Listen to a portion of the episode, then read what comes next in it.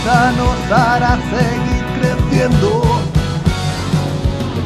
Ayúdanos a comentar las últimas noticias de la actualidad. Ayúdanos a opinar, nuestro tema de debate te fascinará.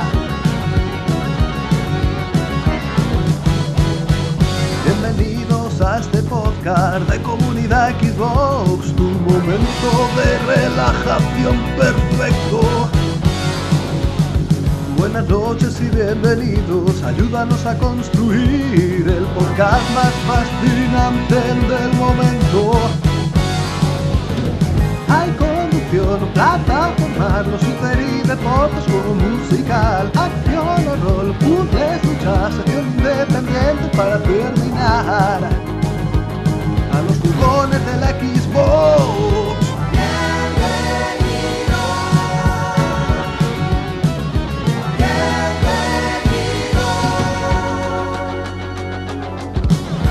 Bienvenidos amigos y amigas otra semana más al podcast de comunidad de Xbox. En esta ocasión vamos a hacer una especie de especial del Xbox Inside o Inside Xbox, como prefiráis. La verdad es que nunca me queda claro porque hay mucha tela que cortar, mucho World Premiere y mucha exclusiva que comentar y por supuesto dar nuestras impresiones sobre el evento porque hay mucha polémica de gente que le ha gustado, gente que no, gente que lo ve bien, gente que lo ve mal, pero todo eso por supuesto lo vamos a comentar con el staff de Comunidad Xbox que yo me rodeo siempre de los mejores, como por ejemplo nuestro compañero Ríos. ¿Qué tal, caballero?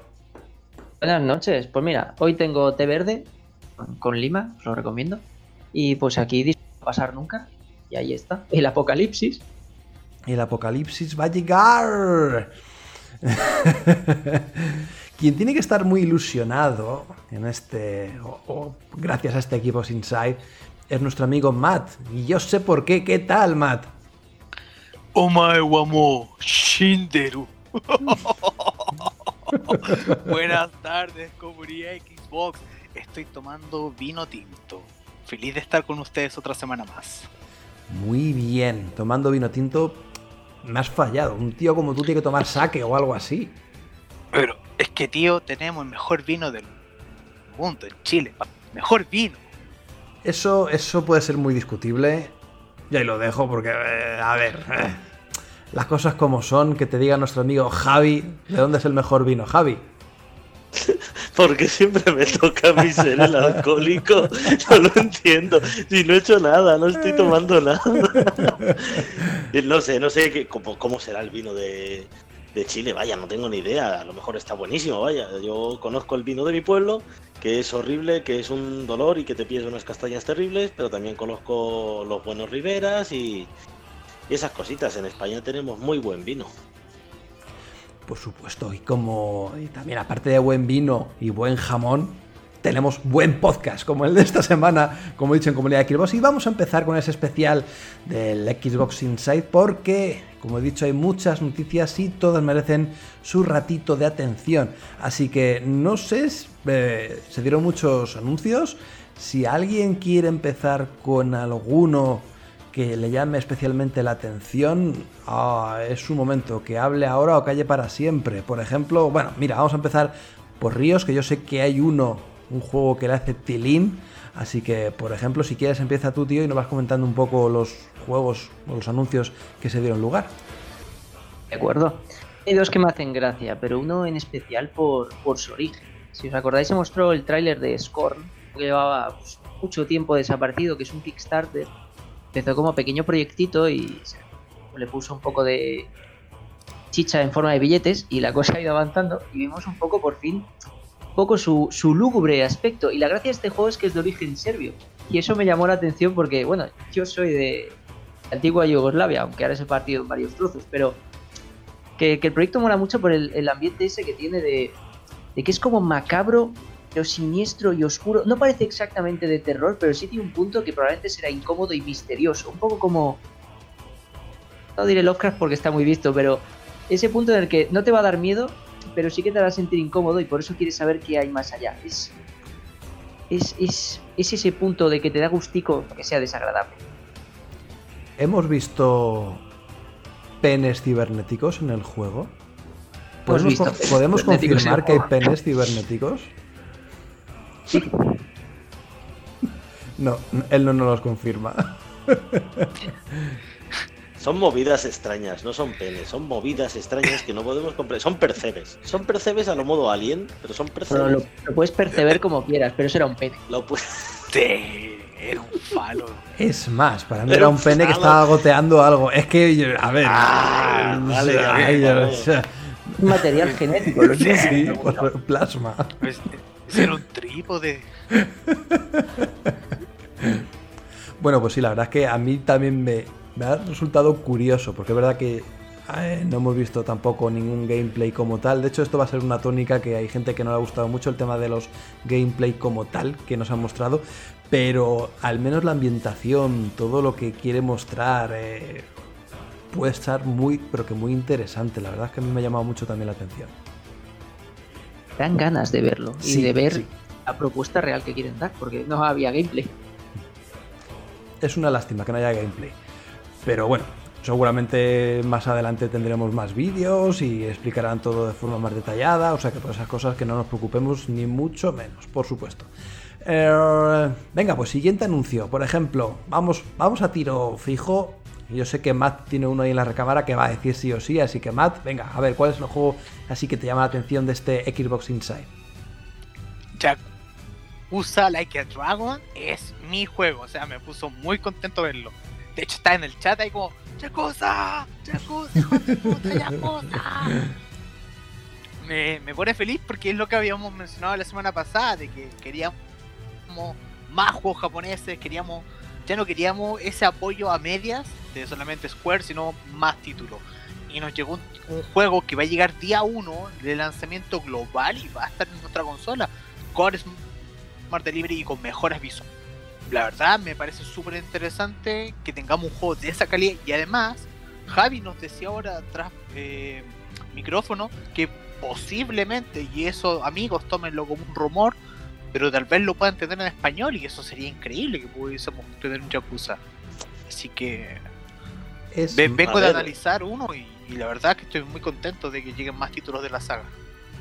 A ver, sentando precedentes, porque el último que llegó que llegó en la consola de Sony, el Judgment, llegó también con, con subtítulos en castellano y parece ser que sí ha merecido la pena en, en calidad de ventas. Por lo que, oye, a lo mejor Sega ya se ha planteado realmente el pasarlo a este idioma. Es que ya no es solo aquí en España, que somos muy cenutrios para los idiomas, la gran mayoría, pero es que el español, el castellano, digamos, lo hablamos muchos en este planeta. Yo lo veía una traba muy importante, sinceramente. No me meto en un juego con tantísima con tantísima historia y tantísima conversación si está absolutamente en inglés o en japonés, que lo entiendo todavía menos. y coger esto con pinzas porque creo que he visto una imagen pero no sé si es del todo cierta sí que tendremos distribución física del juego en Xbox One que parece una chorrada pero no siempre llega a esta versión palpable No suele llegar, ¿no? así que bueno son todo buenas noticias y ojo la historia apunta maneras ¿eh? es verdad que eh, a veces sí que cae en el típico tópico de eh, traición a la familia y todo eso y venga a la cárcel y vuelta a salir esto no es ningún spoiler, lo hemos visto en el tráiler. Y bueno, pero sí que el personaje. Mira que lo hemos visto solamente, no sé, 30, 40 segundos, un minuto. Y llama la atención, ¿no? Como que conectas muy rápido con él. Y eso, pues, eh, mm, da buen feeling, da buena señal de que, oye, pues puede estar un juego súper chulo, aunque no esté protagonizado por, por Kiryu.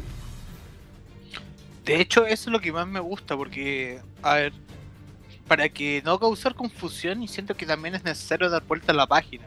La historia de Kiryu ya la hemos visto en varios títulos, y me llama la atención ver algo más. De hecho, me gusta mucho este protagonista, porque además, eh, algo que me gusta de esta saga es que lo- no, son, no son estilizados, decirlo bien. Es un tipo con un pelo de mierda.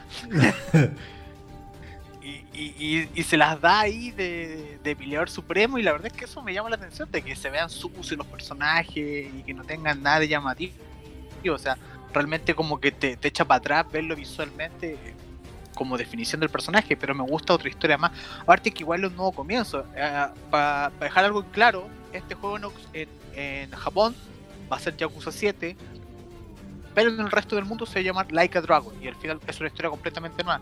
Es para evitar esa suspicacia que muchos dicen, pucha, pero es que empieza ahora, que el número 7. Bueno, esta es una historia completamente nueva, así que están más que invitados a que le den una, una probadita al juego. Así que feliz por eso.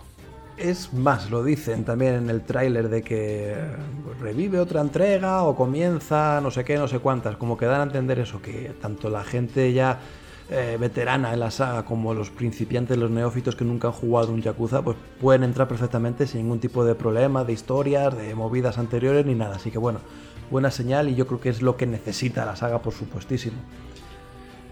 Seguimos. Totalmente. Mm, Seguimos, seguimos, seguimos. Don Javier, ¿tiene algún favorito? ¿Hay alguno, algún título que le haya hecho Tilín?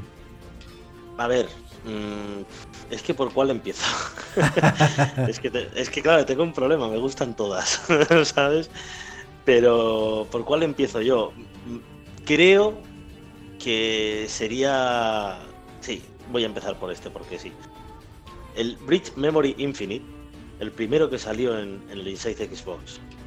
Un shooter en primera persona, ultra ágil, con unas mecánicas jugables ahora que lo vemos, sí que es verdad que muy similar a Doom Eternal en algunas cosillas, pero con un rollo distinto. Me gustó muchísimo, muchísimo, aparte de cómo se veía, cómo se movía y las oportunidades que daba, y me, me pareció muy llamativo el hecho de que, de que estaba, bueno, llegaba así como, como, a una zona, vaya, subía, se cargaba a alguien en, en, plan modo sigilo, se liaba tiros aquí, acción frenética, saltando con un gancho no sé qué, para acá y para allá, de repente aparecía un señor con un escudo y una espada. Y sacaba una espada y se peleaba con la espada y digo, esto es, esto es porno del duro. Entonces, mm, ya se había visto este juego antes, pero ahora parece ser que ha pasado algo similar como, como lo que ha pasado con Scorn, que lo comentaba Dario, que ha habido un poquito de dinerito de algún otro lado y la verdad es que pinta muy, muy, muy bruto. Y si no recuerdo mal, este tenía también el Smart Delivery. Que es la movida esta de que tú te compras el juego en Xbox One y si cambias de consola a una Xbox Series X, pues no tienes que comprar el juego otra vez porque ya lo tienes, así de sencillo. Se descargan los assets de, de la consola más potente y lo juegas en su mejor versión. Entonces, Este no sé, fue un juego- título que...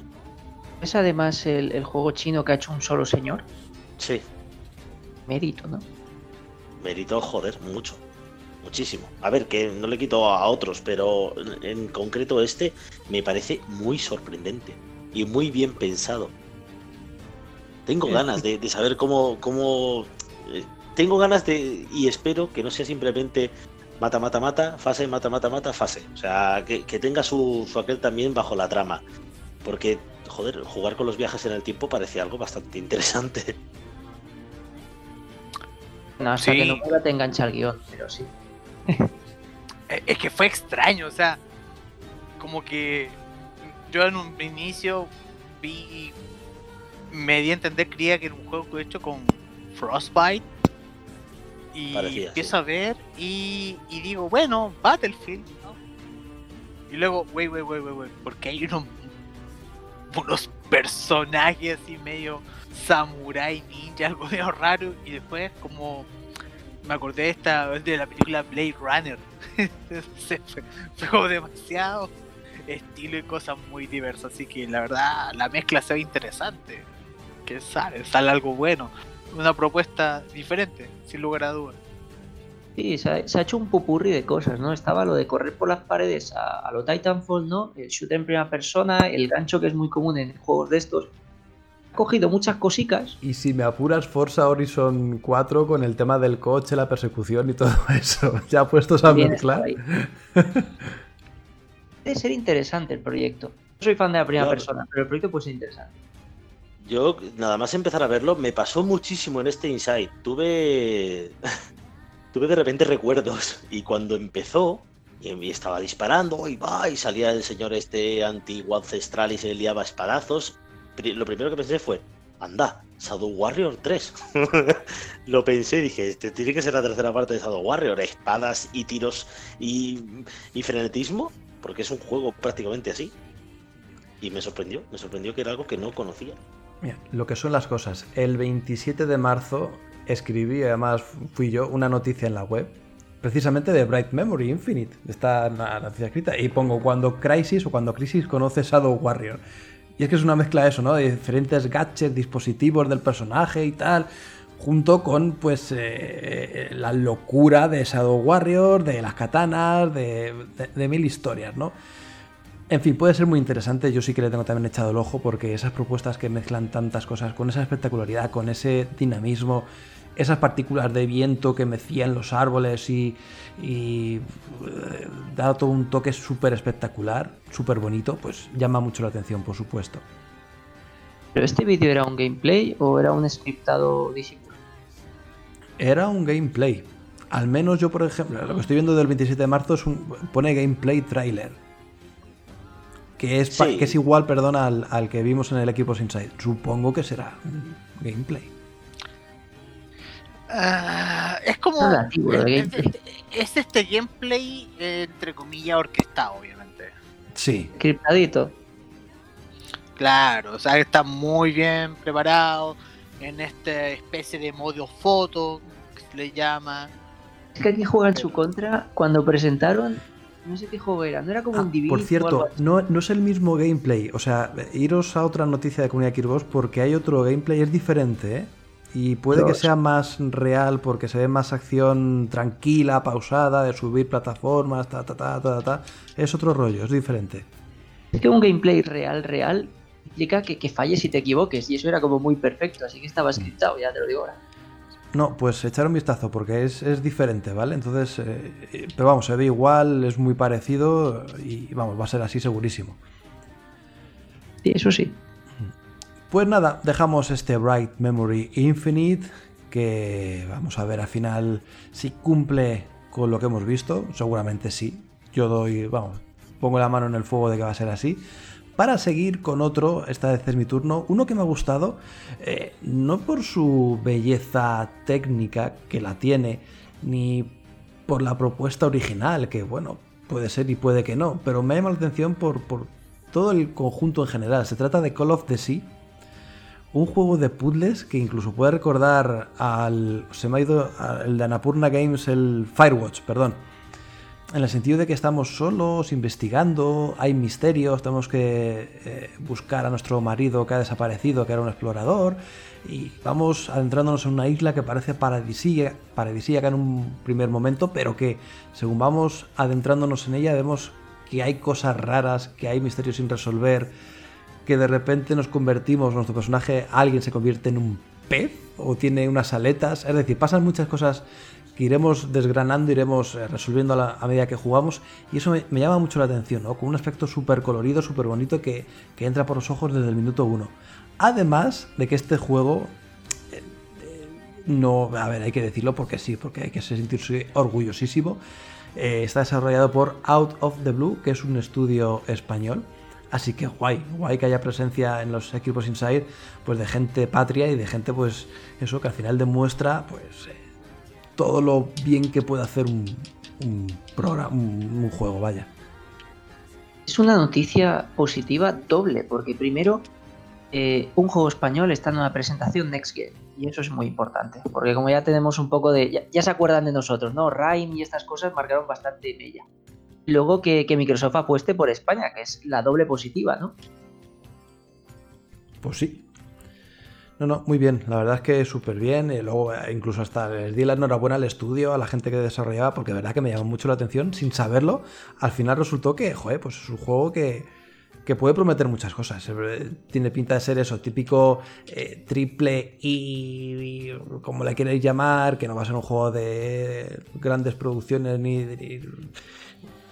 ni, grandes eh, proezas técnicas, pero joder, que sí que va a poder darnos unas cuantas horitas de diversión pura y dura y súper original y guay. No sé, vamos vámonos.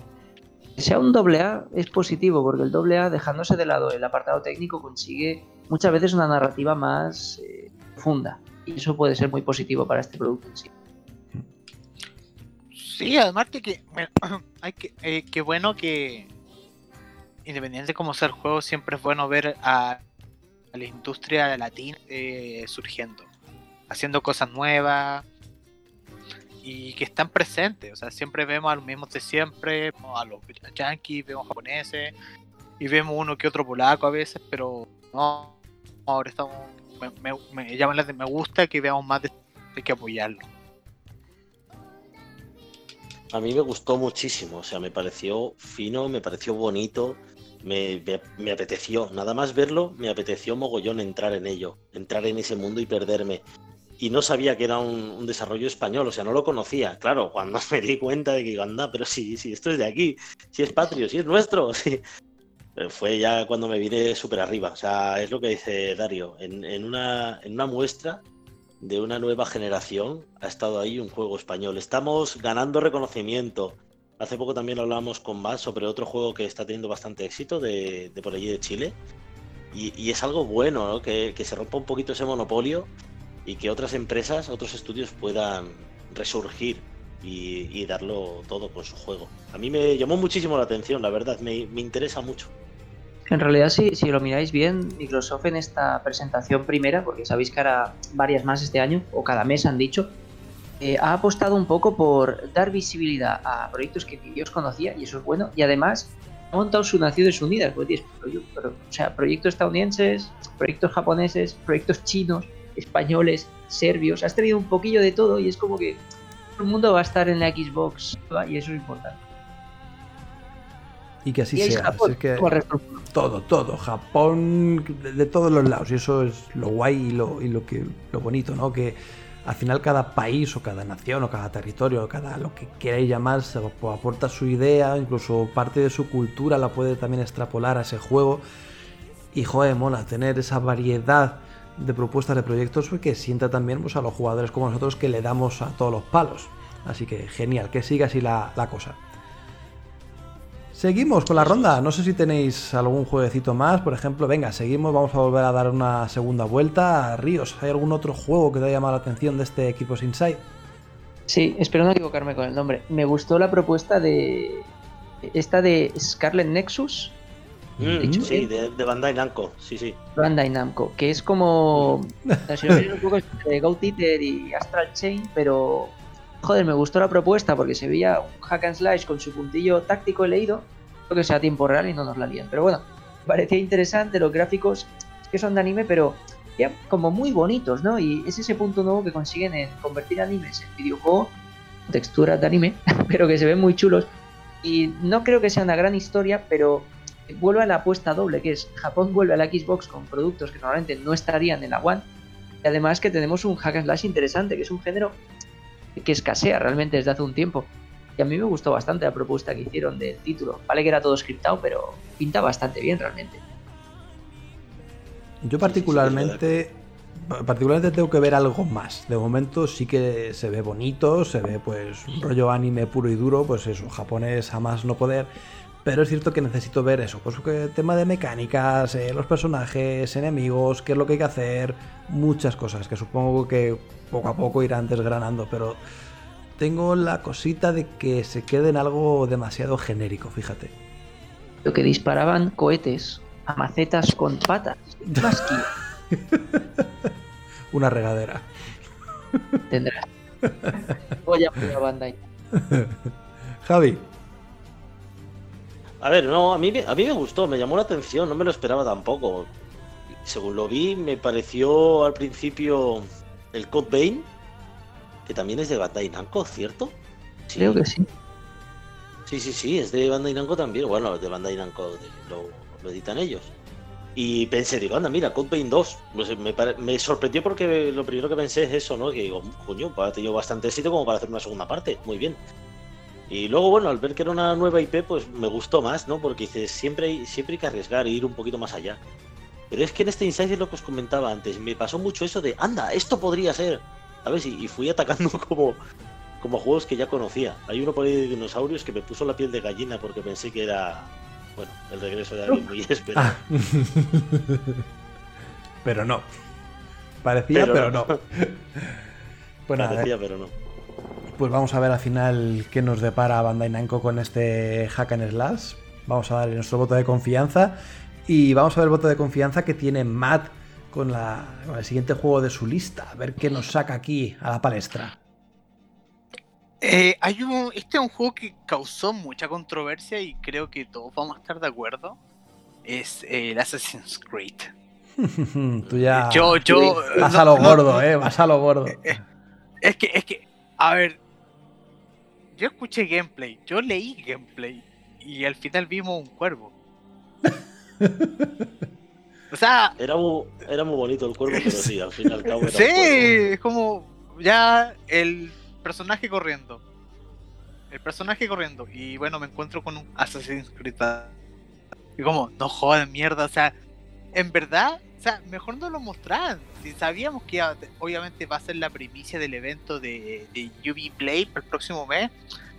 Pero si nos prometiste gameplay, nos mostráis gameplay, no nos muestra una cinemática donde salen todos los personajes corriendo. Entonces al final generó más dudas que. La liaron, la La liaron. mucho. liaron, la verdad es que no, es que no me mostraron, o sea, dije, no, en palabras de ellos, y voy a citar literalmente, que vamos a tener una mayor exploración marina, que vamos a tener es el juego más ambicioso, lo típico, bla bla bla bla bla bla bla, que va a haber una toma de decisiones importantes, que el armamento, que la forma que nos podamos mover, que aparentemente van a haber enemigos que te van a perseguir un, un poquito similar al sistema Nemesis, pero en algo no tan complejo. Pero fueron palabras y al final me quedo con que no vi nada. Y la verdad es que a mí me llama mucho la temática de este nuevo Assassin's. De verdad me llama mucho. Y ahora que lo veo, no sé, me, me quedé como... Ah, me- me- de hecho me molestó. Porque aparte fue como al final, porque supuestamente el evento había concluido y dicen, ah, pero tenemos una sorpresa. Y vaya, qué sorpresa, ¿no? Qué sorpresa. Me voy a poner vinagre otra vez con Yubi, pero lo que has dicho de Sí. exploración marina y combate, y, eh, acaban de describir Odyssey otra vez. Eh, recordemos que este juego solo ha pasado un año del anterior. Yo tengo esperanzas muy bajas de este juego realmente. Creo que venderá porque va de vikingos, pero va a ser otra vez el Odyssey. Los gráficos tampoco me parece que fuesen muy allá. Es que tampoco hemos visto gráficos en gameplay, claro, que esa es la historia, ese es el problema. CGI.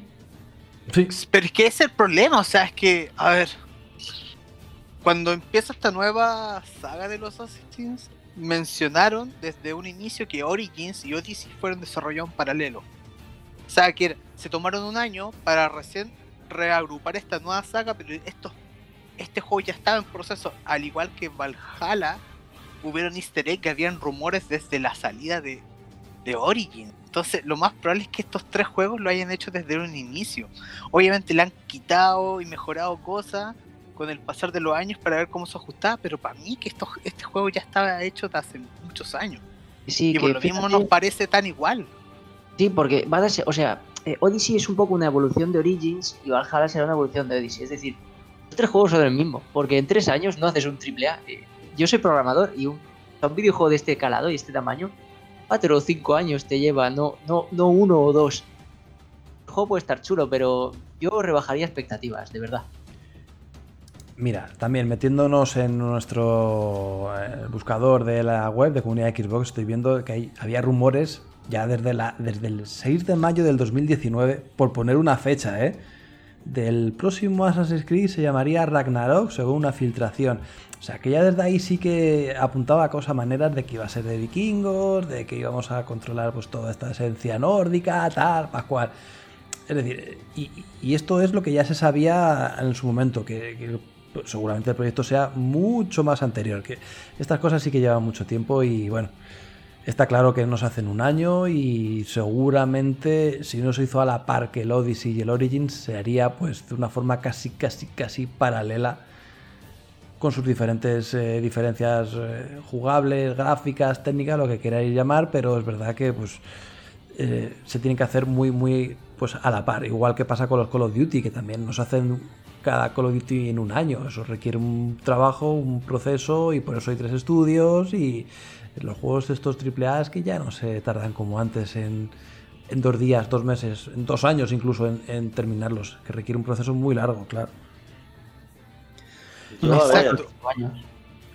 Pero, ah, ojo, Yo- otra cosa más, no sé si se acuerdan, pero cuando salió The Division 2, ya estaba lleno de carteles de, de vikingos y de guerras de, de esa época, entonces como que ya había mucho easter egg desde hace mucho años. Hmm. Sí, puede ser, me lo creo. Encontraron en. Ah, no recuerdo en qué Assassin's Creed, ¿vale? Pero en uno había una sala Isun de estas, volvemos a lo del lore de esta peña. Había un símbolo egipcio, que era el ojo este, creo. Había el símbolo griego del, del Omega. Al lado había un símbolo tipo. las nórdicas, que es como. Esto ya lleva tiempo pensando esta peña que querían hacer esta trilogía. Otra cosa es cuando empezó a desarrollarlo, pero que ya lo tenían decidido realmente. Sí, sí, yo me lo creo, completamente. Pues nada, vamos a ver cómo va este runner. Por cierto, eh, Aaron Greenberg reconoce el error de comunicación. De hecho, también hay noticia. Hostia. De que a lo mejor no dijeron las cosas demasiado claras o se colaron un A ver. poquito con esto de los gameplay y los vistazos a la nueva generación, porque, por ejemplo, el caso claro lo tenemos aquí con, con Valhalla, evidentemente al final eh, fue una decepción, mucha gente se quedó para ver esto y al final fue un chasco, pero porque no supieron venderlo bien o, o expresarse bien o comunicarlo bien. A ver, a ver. O fue no aposta, supieron vender, no, su- no no supieron vender bien Assassin's Creed, vendieron de lujo el Inside. Porque cogieron la, cabeza de turco que era Assassin's Creed, que seguramente esto viene, a ver, viene por parte de, Ubisoft, pero coño, Microsoft tenía que haberle puesto un poco las pilas. Este juego va a salir este año. Me parece muy raro que Ubisoft no pueda preparar un gameplay de un par de minutos. Un poquito más acelerado, pero un gameplay de un par de minutos tú puedes haber preparado cuan- entre café y café. Joder, tienes a, a medio mundo expectante porque, nada, al día antes se ha, ha estado un señor durante 8 o 9 horas o no sé cuántas horas dibujando para que luego vengas y digas, no, y, y cuando vayáis en Inside Equipo vais a tener ahí el primer gameplay. La peña iba con expectativas. Lógico y normal, es que lo han repetido hasta la saciedad. Y llegas fue un problema de con esa chu- dislexia. Un problema de dislexia. Le dijeron, Aaron, tenemos un tráiler CGI. Has dicho gameplay, tráiler CGI, Aaron. Gameplay, pues. Y lo escribió y puso la nota de prensa. Eh, Pero ¿sabéis qué? A mí me, me Eh, da pena, lo te- tío. lo- se, se lo sabían, lo tenían súper claro. ¿Y sé Sí. cuál es el indicio que sabían que esto iba a pasar? Porque antes de que empezara, cuando recién empiezan a correr los trailers y se presentan con el refrigerador de fondo, dicen, oye, pero el próximo mes tenemos Halo. Así como tratando de taparlo con arena. Así como, como- como un gato está recién cagando y tapando, tapando, tapando todo. El gato está recién cagando. Me ha gustado mucho eso. Bueno, que a ver, que sí, que no vamos a tampoco a tirar ahí todo por culpa de esto, pero da, da rabia, da rabia que, que leches. Sí, Que porque la se- gente lo eh, estaba esperando. A mí me daba igual, o sea, yo me gusta y me apetece muchísimo esa ambientación, muchísimo, pero muy fuerte. Me ha dado tan fuerte que pilla el Origins. Porque quiero saber cómo se juega ahora a, Assassin's Creed, porque lo de antes ya me aburría, entonces quiero saber cómo se juega ahora y me está gustando. Entonces, si traslado esa jugabilidad a una ambientación que realmente me flipa, pues yo creo que puede ser muy grande. Pero no hagas ese tipo de clickbait, porque eso es un clickbait, pero de los grandes, ¿eh? Completamente de acuerdo.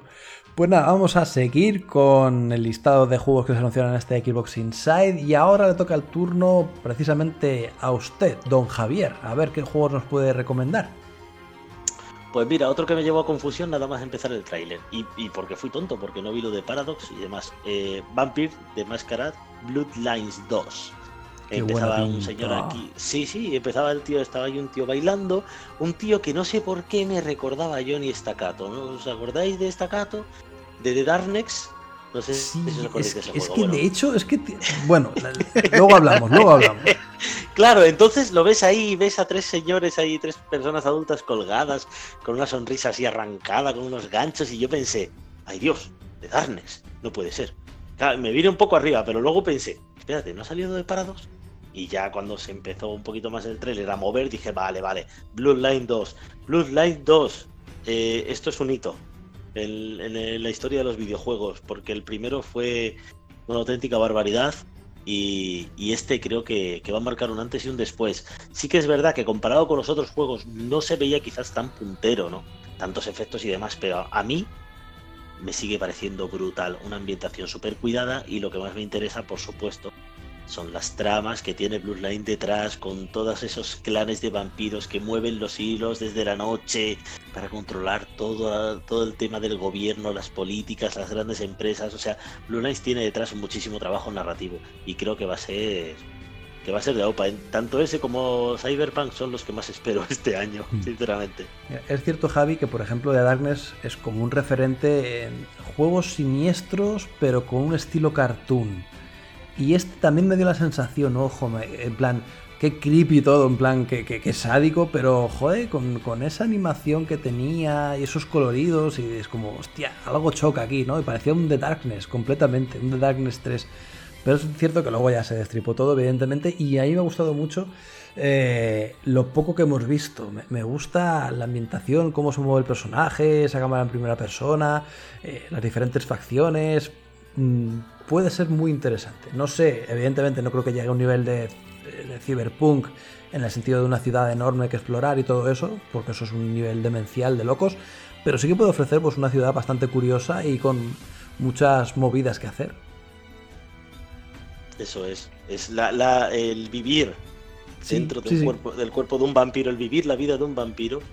Porque además tú no puedes, no debes, no puedes, que coño, no debes, no, no puedes romper la mascarada. Es súper importante mantenerlo. Pero- No puedes ir por ahí chupándole la sangre a la gente porque sí, por la calle.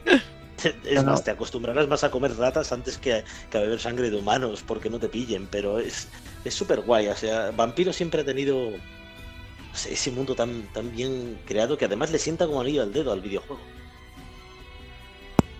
Ríos.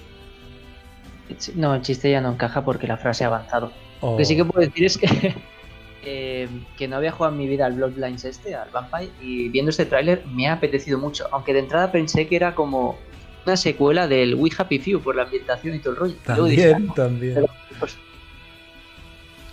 Es verdad, tiene un aire. Pues seguimos, señor Ríos. Creo que es su turno si la memoria senil que tengo no me falla, así que a ver qué juego nos tienes preparado. Eh, si ya habéis sacado todo lo bueno, ¿qué queréis que diga? Ah, ya, eh, rebusca, rebusca. Yo tengo uno para mí seleccionado, para decir ahora que es bueno. Yo tengo Eh, otro. Eh, eh, no, no lo sé, yo me quedaba realmente con los que os he comentado. No tengo ningún. Es que por desgracia el programa lo vi un poco de fondo y sin prestar atención porque estaba trabajando. Es que a las 5 de la tarde es muy mala hora. Luego simplemente me centré en las noticias que escribí. Voy a pasar palabra, compañeros. que Puedes- controlan- Puedes pasar palabra, pero te vamos a poner un punto negativo, ¿eh? porque esa excusa es muy mala. pues mira, voy a seguir yo con uno que me gustó, pese a que tampoco se vio mucho, pero la estética, lo que pudimos un poco apreciar en ese teaser, me llamó la atención. Se trata de The Medium, o The Medium, el Medium, vaya. Que mola, ¿no? Eh, Mola el tema ese Temor. de un recién nacido o en la ecografía, como que de repente flash, flash, hay un flashazo y como que ves el mundo invertido o algo así, ¿no? Llamarle como queráis.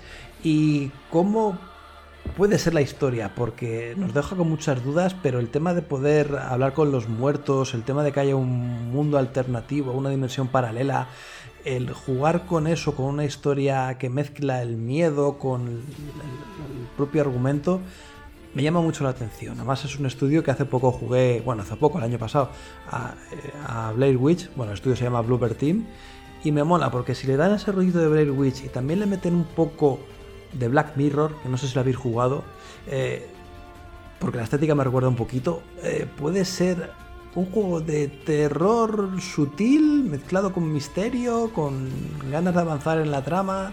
Me, me- gusta, me gusta la idea y pese a eso, que no se ha visto todavía ningún gameplay como tal, es solamente un teaser, pero, pero me llama la atención. Estuvo, estaba de terror. En realidad, como que lo vi y dije, ¿qué es esto? Y verdad se veía aterrorizante el, concepto y usar un infante ya era un poquito fuerte, como muy de película de terror, así que quizás que se viene. ¿eh? La verdad es que me, me, me parece que estas propuestas muy diferentes de terror, también, más allá de bichos asquerosos, las cosas así, me llama bastante la atención. La gente que hizo Layers of Fear, ¿no? Si no me equivoco. Sí, Blair Witch, Layers of Fear, Observer, o sea que bueno, Es tiene un bagaje dentro de los juegos de, de terror muy, muy grande. Pero este error de este de que lo pasas puta jugando. Yo jugué el primer Layers of Fear y una consecución de ir agobiado. Pero vas agobiado, no, no tienes forma de luchar, simplemente exploras el solo de visuales, al menos en Layers of Fear, y te dan sustos y te van agobiando y te medio puede ser la caña, porque además de ahí la descripción que dieron de ello es que dicen que gracias a la nueva generación, porque este juego que yo, si no me equivoco, no saldrá en One, sino que es de nueva generación ya, podrán exprimir una experiencia cinematográfica nunca vista antes. Es decir, luego que apostarán por el, efecto este de cámara al hombro, de, no, ¿cómo se llama? Plano secuencia, es que no hay cortes negros, pero además quieren que sea como muy, muy visual todo y como una gran película interactiva, que al final es lo que hacen ellos, pero de mal rollete. Yo quiero verlo este. A mí me ha llamado la atención. Vamos a ver al final porque no sé si recordáis Blair Witch en el E3 de cuándo fue, 2018 sería. No lo sé. La cosa es que el trailer pintaba súper guay, súper bonito y luego el juego rascaba como el que más. Entonces, hasta que no veamos el juego en nuestras manos, tengo mis dudas. Pero bueno, así de primeras, guay, me ha gustado, me parece interesante. Venga, pues si quieres vamos a acabar y ya pasamos a otra cosa con Javi, que tienes por ahí un comodín, un título al que le has echado el guante, o el ojo, al menos. A ver, tenía dos, lo que pasa que como hay que cortarlo un poquito, me voy a quedar con The Aston, que es un juego de vista isométrica, un twin stick shooter. Bueno, será una acción RPG al final en realidad, porque parecía que también había combate, un poco de combate cuerpo a cuerpo, pero es que tenía muy buena pinta. O sea, me gustaba muchísimo la ambientación futurista que tenía. Y bueno, ya sabéis que los juegos tipo Diablo, pues, con la debilidad de alguna persona sin enseñar a nadie. y, no sé, tenía muy buena pinta, me gustó mucho lo que se mostró de él. Y el otro, venga, paso de uno a otro rápidamente, Chorus, que, me encantó, que bueno, que me pareció que era como un poco la evolución de los shoot'em up de naves, pero luego leyendo de qué iba la historia, pues tenemos a la piloto por un lado y a la nave que es una inteligencia artificial por el otro, así que me moló mogollón. Digo, ¿cómo, cómo harán la sinergia entre los dos personajes? Esos dos juegos están guapos, pero vamos, me quedo con The Aston, entre los dos me quedo con The Aston. Pues juegos además, como estáis viendo, para todo tipo de jugador, variados, originales. Este Xbox Insight no estuvo para nada mal. Es cierto que a lo mejor faltaron pues los típicos AAA como puede ser un Halo, pero tranquilos chicos que seguramente hagan un vídeo, alguna retransmisión, algo para un poco suplantar o sustituir al E3 como tal que conocemos porque no vamos a tener este año. Obviamente por el tema del bichito que está gobernando el mundo entero. Pues a no ser que queréis decir alguna última cosita, pasamos ya a los lanzamientos, chavales. Sí, me gustaría cerrar. Eh, no tuvimos gran lanzamiento de Microsoft, pero tuvimos suplentes. Tuvo Forza Horizon 5, digo Div 5. Es una peña abierto con coches muy variados y colorines por todos lados. Un festival loco de verano. Además, del año. Hombre, el Div 5 promete, ¿eh? A mí me gustó. Es cierto. Promete más de lo mismo. Eh, eh, tiraron demasiado confeti con ese juego. Si tienes que copiarte un arcade de carreras de mundo abierto, es Forza Horizon ahí, han acertado. yo no les voy a criticar por ello. Dir 5 puede estar muy guapo. Sí, la verdad es que sí. Además se sale un poco de la tónica de juego de rallies, ¿no? Y como que explora otro tipo de vehículos que eso puede estar muy, pero que muy bien. Sí, han dado un paso. Sabéis que existen, o si no lo sabéis, están los Dirt Rally, que son el Dark Souls de la conducción, la pesadilla. Luego están los Dirt, están más como arcade. Y ahora además parece que, no estoy seguro, ¿eh? pero parece que apostarán por el mundo abierto incluso. Eso puede molar Cantidubi. Pues vamos a ver si va a molar Cantidubi o se queda en Chachipiruli o, no sé otra palabra en Coabunga, no sé. Otras expresiones como TV Wonders y aquí tenemos de todo. Pues nada, ya he dicho lo del Xbox Inside, como veis hay muchos lanzamientos y otros tantos que se nos olvidan, pero para eso mejor acudir a vuestra página de confianza, comunidadxbox.com, para ver todas eh, las noticias, todas las reseñas que hemos hecho de este evento y además con unas portadas muy bonitas, esto tengo que decirlo, lo siento, de nuestro amigo Harold, que se ha portado feten haciendo pues esas covers a cada noticia que, joder, mola mogollón, dan un touch personal a, a la página muy, pero que muy chulo. Ahora sí que sí, venga, vamos ya a los lanzamientos y tengo ahí a nuestro amigo Matt dispuesto a decirnos en qué gastarnos los dinerillos. Matt. Uy, es semana de lanzamientos que van a estar bastante bien, hay de todo y para todos como siempre. Y desde el 11 al 17 de mayo, no partimos con el día 12, tenemos Hunt, bastante interesante. El 13 tenemos Potata Fairy Flower. Este juego parece que tiene estética japonesa, por lo visto. El nombre me dice bastante, un Potata. Checarlo. análisis. El análisis está ya en la web por si lo queréis ir leyendo. Es un, es un juego de plataformas. Está bien. Para jugar con, con los más peques es una buena introducción a los juegos de plataformas. Excelente. El mismo día tenemos Deep Rock Galactic, otro juego también para la colección. El mismo día también, el 13, salen bastantes juegos y este es un videojuego del cual tendremos análisis próximamente, que es Super Mega Baseball 3. Monitos cabezones, chibi, jugando al deporte rey, por así decirlo, allá en el norte de América. Eh, yo he jugado anteriores entregas, la verdad a mí no me gusta el béisbol, así que no voy a referirme al tema, pero para los amantes del deporte, si quieren algo más arcade, poquito más desentendido, es una buena opción. El 14 tenemos Iron Furry, bien. Y por último, el 15 tenemos Deuce Who Remains. Tenemos lanzamientos interesantes, hay de todo. También tenemos en Game Pass, que tenemos aquí ya tenemos cosas buenas. O sea, vamos a dejarlo súper claro. Para los que no estaban enterados, ya está disponible Red Dead Redemption 2. Nada más que decir, es un juegazo, es una historia increíble de vaqueros, amistad, venganza, un gameplay bastante diferente, no crean que van a jugar GTA de vaqueros, sino que es su propio juego y unas misiones que están bastante interesantes, incluso las secundarias tienen un hilo argumental bastante exquisito, así que está más que recomendado. DayZ y en Xbox Game Pass, pero para nuestros amigos de PC tenemos Match Warrior 5 Mercenary. Estos juegos son de robots, son bastante interesantes.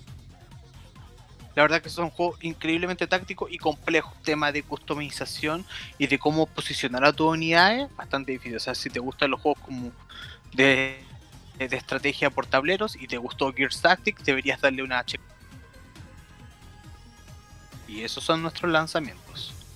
Y eso no es todo, porque aparte de otros juegos que saldrán seguramente a más de buen calado en estas próximas semanas, eh, pues tendremos muchas más novedades. Pero, claro, a ver, las gallinas que entran por las que salen, ¿no? Como se suele decir. Entran varios juegos al Game Pass, pero Javi, hay otros que abandonan el servicio. Pues sí, sí que es así, las gallinas que, que entran por las que salen. Entonces, el día 15 de mayo van a abandonar unos cuantos el servicio de Game Pass.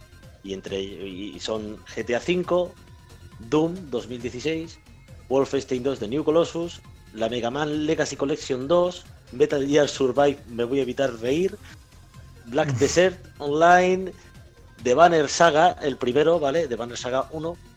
Ahora mismo no sé si están los otros dos, pero bueno, The Banner Saga desaparece también. Y The Lego Ninjago Movie Video Game. Esos son los que van a, a salir de Game Pass el día 15 de mayo. Con cada nombre que Así has que, dicho pues- se me ha roto un poquito el corazón, que lo sepas. Sí, sí, Eh. porque no podéis dejar de jugar a Metal Gear Survive. Conozco solo por gente que está pegada al Black Desert. Sí, o sea, bueno, sí. han jugado años, ya que estaba en Game Pass al menos un año. Así que supongo que ya va haciendo tiempo de que se lo compren. Pues sí, pues Sí, sí. además que pues sí, aprovechan ahora el tema de, de las compras antes de que se. Si están en- jugando en Xbox One, evidentemente. Si tienen Game Pass y lo están jugando con Game Pass, tendrán un, creo que es un 20% de descuento adicional. Por lo que Sí. le Y puede llevas- salir bien de precio. ¿eh? No es un 10. Es un Bueno. 10. Da y igual, llevas más de es un descuentito. Un Bueno. 10, pero que sí. Con, con lo largo que es ese juego, vale totalmente la pena la inversión. Más creo que vale 10 euros, que es barato, ¿no? Este juego. Sí, sí, es barato y, y son de esos juegos que no terminas nunca.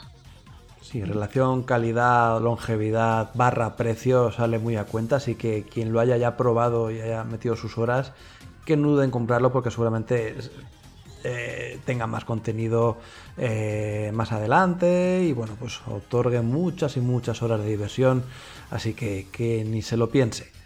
Pues nada, pues aquí está todo, lo bueno, lo malo, lo que entra, lo que sale y nosotros vamos a la sección de despedidas, no sin antes, por supuesto, pasarnos por eh, la plataforma de Evox donde habéis dejado comentarios y bueno, por supuesto luego visitaremos Twitter, que alguna cosita hay. Empezamos con Mac Max, dice, un gustazo siempre escucharos, gracias por el podcast, abrazos, pues nada, un placer que escribas por aquí, Mac Max. Y también tengo a Igor Aguilar, dice, hola cracks, da gusto empezar el podcast con los Manowar, yeah. Estaba seguro de que os iba a encantar el Streets of Rage 4 porque creo que sois de mi quinta. Yo tenía el hype por las nubes y se me ha pasado alguna tarde volando. Vaya que se incita a repetir más vueltas. Además, el diseño rollo cómic le queda de maravilla. A ver qué os pareció el Inside. Hay gente que no está muy contenta, pero presentaron muchos juegos y para ser de estudios supuestamente más modestos no se veían nada mal. Y si encima algunos saldrán en el Game Pass, pues no sé qué más quieren, chaval. Ja ja ja ja, buen fin de semana a todos. Efectivamente, yo es que estoy también con Igor de... Joder, es que ha sido el mejor Inside que hemos tenido ever. El mejor Inside. Y aparte es eso, es que son juegos de estudios independientes o poco conocidos, como queréis llamar que no son propuestas tochas. Es como, joder, si esto es, entre comillas, lo light, ¿cómo va a ser el streaming o la retransmisión que hagan eh, supliendo al E3, ¿no? O sea, pueden salir cosas muy tochas, de verdad. No sé, yo estoy súper contento con, con, lo que vimos. Y nada más, pues... Hmm. Didi. Sí, o sea, a ver, siempre estábamos todos de acuerdo de que el formato de Xbox Inside no era no era divertido, no lo era. No lo era. Y ahora estuvimos en un formato que era muy ameno, muy divertido, que tuvimos trailer, trailer, una que otra broma entre medio y posteriormente te podías ir, pero si te quedabas podías saber un poquito más del juego con entrevistas.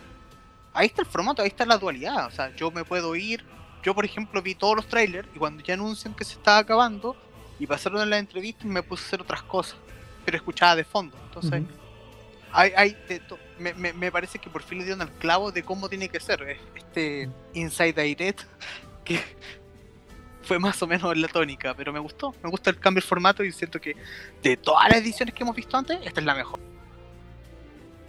Sí, sí, completamente de acuerdo. Hmm. Y quien quiera más detalles de los juegos, como tú dices, pues nada, que se quede al final a ver las entrevistas, escucharlas y a sacar un poquito más de datos y ya está, y todo el mundo contento y feliz con su vida. Er, nada, pues dicho lo cual, vamos a pasar a Twitter que con el hashtag podcastx yo sé que hemos tenido chicha esta semana. Ríos o Javi, no sé quién lleva el tema. Lo tengo. Bien, bien. A leerlos incluso con entonación, como cuando lees un de a un niño pequeño.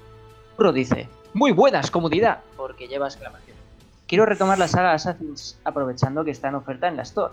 Me quedé en la saga de Ezio, ¿por cuál me recomendáis que siga? ¡Gracias, chicos! Lleva exclamación. El reboot ideal. ¿Vosotros qué pensáis? Yo creo que lo mejor es hacer como Javi, empezar ya por el Origins, porque va a ser las mecánicas jugables de combate que va a tener en teoría con el Valhalla. Así que yo qué sé, empezar por el Origins, que además son los orígenes de los asesinos templarios, no hay historia de por medio de hecho, ni de Desmond, ni su puñetera madre en almíbar, o sea que es simplemente algo nuevo, borrón y cuenta nueva, ya está, Origins. Casi no hay trazas de Animus. Prueba con ese, curro, vete al Origins. Bonito en esta época del año. Seguimos, por todos coinciden. Juega al Origins. Em, eh, gato barra baja Chesh nos dice eh, sobre el Inside esto. Lo esperado, lo perfecto hubiera sido más gameplay, más, si hubiera habido, pues quizá, más gameplay y más compañías importantes con AAA. El problema es que no creo que estas esté muy por la labor de mirar a la Next Gen con el parque actual de consolas. A esperar el evento de julio.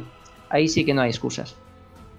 Pues sí, supongo que en el evento de julio, como comentó la propia Micro, se presentarán los, los First Party más que AAA, porque no tiene por qué ser AAA. Es el punto de inflexión, es donde se la juegan el todo por el todo y demuestran todo el músculo técnico de la consola, toda la hoja de ruta que tiene con sus juegos y con sus estudios. Ah, tiene que ser muy tocho y es que lo tiene que ser sobre todo para ganar adeptos, para ganar la confianza de la gente y para, pues eso, pues que la gente mire a esta compañía y no mire al su competidor más directo. Sé que tiene que ser así, tienen que darlo todo ahí. Sí, no, es como el examen final este de antes Sí. del verano. que es Selectividad. Es selectividad. Sí, prácticamente. Eh, Diego CP. Tiene fama de tóxico este hombre, pero le voy a leer el comentario, ¿vale? Dice Diego. ¿Cómo es posible que los third party no demuestren el poder de la nueva generación? ¿Habéis visto alguna vez algo parecido? Ah, pues no ha dicho nada malo. Gracias, Diego. Eh, Nos hemos librado. sí, la verdad es que es lo que comentaba Mario. que Super pepis, ¿no? Para ser, para serlo light, son super pepis. Eh, No, Diego, no, No siempre la, la nueva generación tiene relación con gráficos. A veces podemos ver juegos increíbles, modestos visualmente, pero que incorporan cosas increíbles como una mejor inteligencia artificial o nuevas mecánicas de juego. Ahí también existe la nueva generación. al final el popurri no es solo visual, sino innovar un poco narrativa o jugablemente, ¿no? Como dice Matt.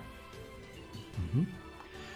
Diego tiene una petición especial, ha tirado dos peticiones. Bueno, especial de Gazpacho CX. eh, devolvernos a Mariette con las manos en alto y lejos de huevos, aceite y batidora.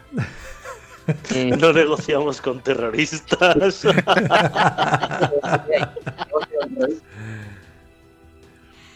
eso, eso de huevos, batidoras, aceites fue una etapa muy dura en mi vida que no quiero volver a recordar. Pero por desgracia está en YouTube, en Evox, en muchos lados. ¿Qué os dedicáis a hacer en el, en el Gazpacho? Por favor. De todo menos hablar de videojuegos, que es lo bonito al final. Cosas muy turbias. Sí, sí, sí. Ojalá fueran cosas turbias, no se hubiera cortado la mayonesa. Dios mío. Oh, Dios mío. Y no es nada sexual, que es lo jodido, era comida de verdad. No, no, era mayonesa de verdad. o, o un proyecto de mayonesa de verdad. Pero se quedó ahí en un intento guarro. En Tenéis fin, el vídeo otra vez. Eso, Y al eso, terrorista de Diego también. por supuesto. Ya para rematar a Marvoth. Dios mío. Bueno, id bajo vuestra propia responsabilidad. Una vez más en la línea del Inside. Correcto, dentro de lo esperado. No me hice pajas mentales esperando cosas que Xbox nunca dijo. Tal vez más gameplays, eso sí. Por lo demás, un buen aperitivo que fue lo que yo me esperaba. Algún que otro juego interesante. Julio veré... ¿Qué espera? En julio seré mucho más exigente. Sí, no, todos en julio esperamos la reválida realmente. Of course. Ahí no se escapa. Shulaba.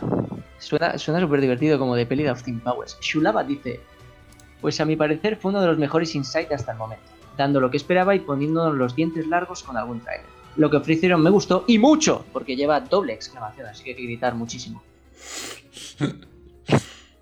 No, la verdad es que el Insight potencialmente es el mejor que han hecho. Quitándolo de que no había gameplays, eh, lo mejor que han hecho. Sí, estamos muchos de acuerdo con ese comentario, porque sí, nos gustó. Y punto. No hay que darle más vueltas.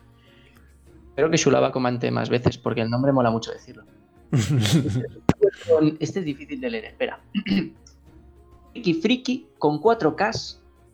4K, hostia, tiene su WhatsApp. Ricky Friki dice: Me pareció correcto. Se avisó de que iba el evento y por eso a muchos no nos pareció malo. Ahora, como ya han reconocido, hubo errores a la hora de promocionar Inside, tanto por parte de Microsoft como de Ubisoft en el caso de AC. Assassin's Creed, que no Animal Crossing.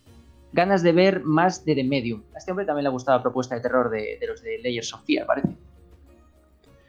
¿Sabes qué pasa? Luego con Layers of Fear, la primera ventana que se cerró de golpe, mm, cogí el mando, lo tiré al suelo, apagué la consola y me fui a mi cama a llorar. Y con este me va a pasar igual, me temo, pero de momento me gusta.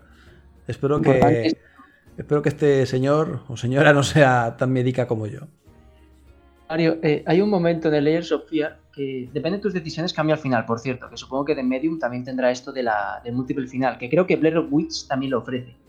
Pues hay un Sí. momento en el que hay un, un espíritu de un pasillo y no lo puedes esquivar. Y yo estaba con mi mujer en el salón, me dice mi mujer, pero ¿por qué no vas para allá? Yo, hay un espíritu, estás loca. Y al final eh, eché a correr y me tiré delante del espíritu y dije, bueno, a, a lo que pase, ¿sabes? Y fui gritando, pero gritando en mi casa en plena noche.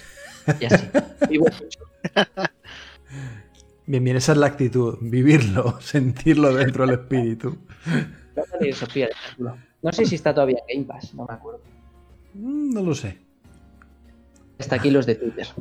Al, al menos Javi no lo ha nombrado en la lista negra, eso es buena señal de momento. No sé, no sé si está, ¿eh?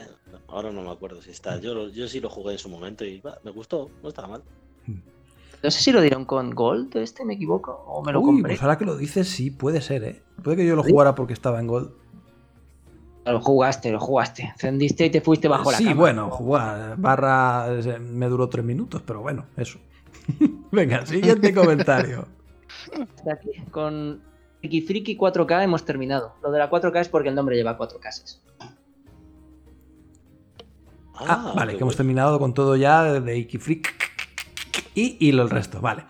Muy bien, pues ahora ya con todos los deberes hechos, toda la gente leída y comunicado eh, sus mm, impresiones al respecto del Xbox Inside en nuestro podcast, vamos con las despedidas del staff y voy a empezar, venga, ¿por quién empiezo? Por nuestro amigo Matt, que está muy contento con ese tráiler de Yakuza eh, 7. Así que bueno, pues un placer tenerle por aquí y esperemos verle como un dragón también a usted en los siguientes podcasts. Así es, estoy bastante contento. Y también quiero mencionar que ya está publicada el análisis de Yakuza Kiwami. Le puso un 91, mencioné las cosas buenas, cosas malas, pero quiero quedarme con que es una experiencia única, es algo fresco, nunca antes visto en, en la consola. Y eso es- creo que es la oportunidad de que todos hagan un favor y jueguen algo completamente se la pasen bien. Obviamente tengan en cuenta que el título solamente está en inglés, pero eh, se puede disfrutar fácilmente y, y está bastante.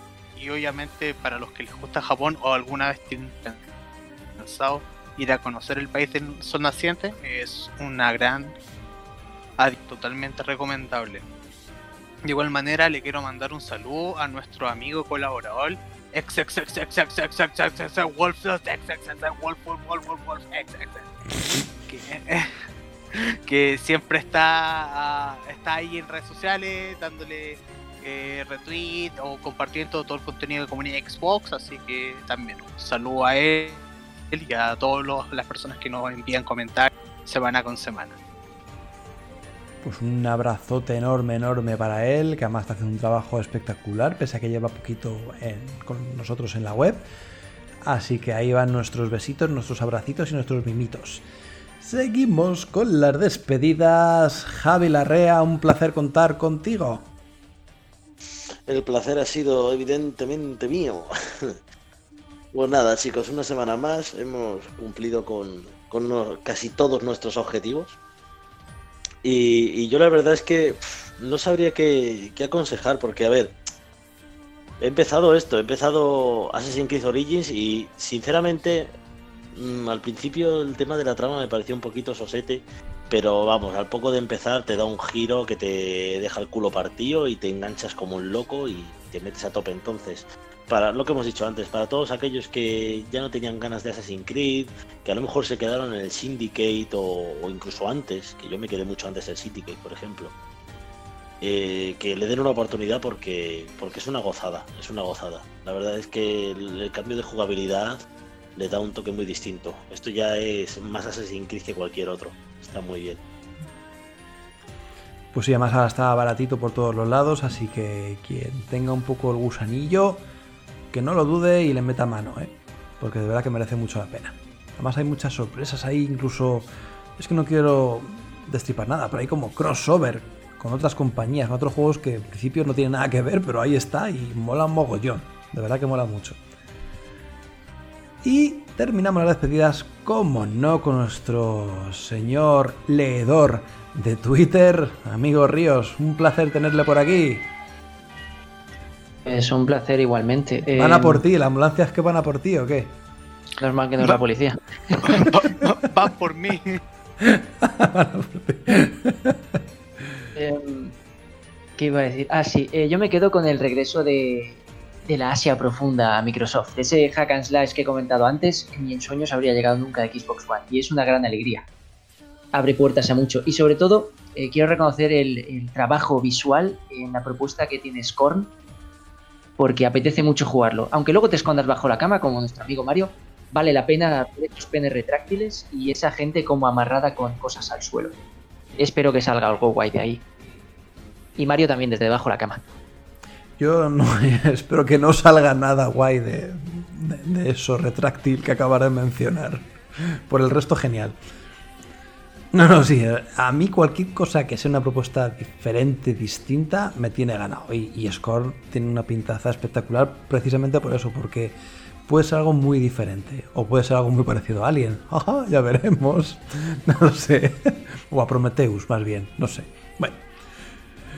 Y nada, pues me despido yo, Marete900. Eh, hoy voy a hablar de un juego que me da un poquito de pena. ¿Os imagináis un Call of Duty en el cual solamente manejamos drones que desactivan bombas o, maquinitas que van por por tuberías en plan sigilo sin que te detecten, o incluso pues drones aéreos que pues, hacen fotografías, rollos espías y tal, pues eh, es justo lo contrario al juego que estaba analizando, que es eh, Robot Squad Simulator X. Es una lástima que se tengan todos esos, recursos de manejar este tipo de robots que son tan complejos, que molan tanto, porque te ponen en situaciones un poco distintas a lo habitual de un shooter. Esto es simplemente desactivar bombas, buscarlas, eh, meterte por minas, buscar oro, eh, desactivar dispositivos. Mola mucho, es algo que no hemos visto nunca, pero está tan mal hecho. Parece un juego tan de Play 2 que da pena, da, cosa hasta jugarlo, ¿no? Tiene muchas rascadas de frames, a veces el control no funciona bien y entretiene porque es original. Lo que estamos diciendo son propuestas originales que llaman la atención porque es distinto, es diferente, pero qué lástima que no se haya empleado más recursos en hacerlo todo mejor, más fluido. Una pena, así que bueno, de todas formas, a quien le gusten los juegos, ya digo, de, drones o de, de estos estas maquinitas que desarticulan bombas, pues se tiene una opción bastante potable si te mola el género y bueno, pues a alguien le gustará, digo yo. Así que una lástima es eso, el que no haya salido como tendría que haber salido este Robot Squad Simulator X. Y nada más, pues con esto agradeceros mogollón vuestro feedback. Veo que estáis escribiendo mucho más, tanto por iVoox como por eh, las redes sociales, por Twitter con el hashtag podcastx. Yo creo que también este levantamiento del decreto de la cuarentena, de la pandemia, está haciendo que cojamos más autobuses, más medios de transporte, que vayamos ya a nuestros sitios rutinarios y que también, por supuesto, escuchemos más podcasts. Así que esperemos que todo vuelva a la rutina pronto, de que nos escuchéis como estáis haciéndolo hasta ahora y desearos una bonita semana. Si no va mal la cosa, que seguramente vaya todo genial. Nos vemos dentro de 7 días aquí en el mismo sitio, en el mismo lugar y con, con la misma gente. Sed buenos, un placer. Chao, chao.